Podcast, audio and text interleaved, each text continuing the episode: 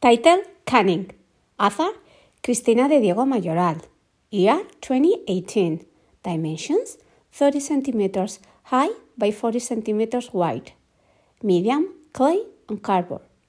This painting is a Cris self portrait at her teens, when diagnosed with type 1 diabetes.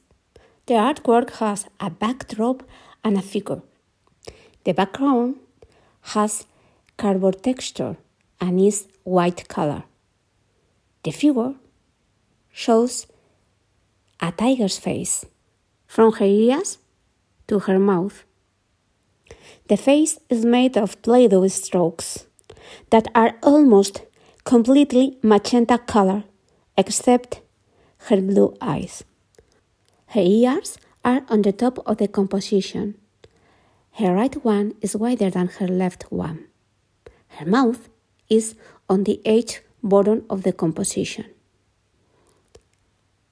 Has a triangle shape and is touching her thick nose. Her nose is painted with two lines and is ended in a triangle. Her eyes are blue and have round shape. She's looking forward straight out of the cardboard her gaze is cunning. The typical stains on her fur are painted with magenta Play Doh strokes that are all over the face.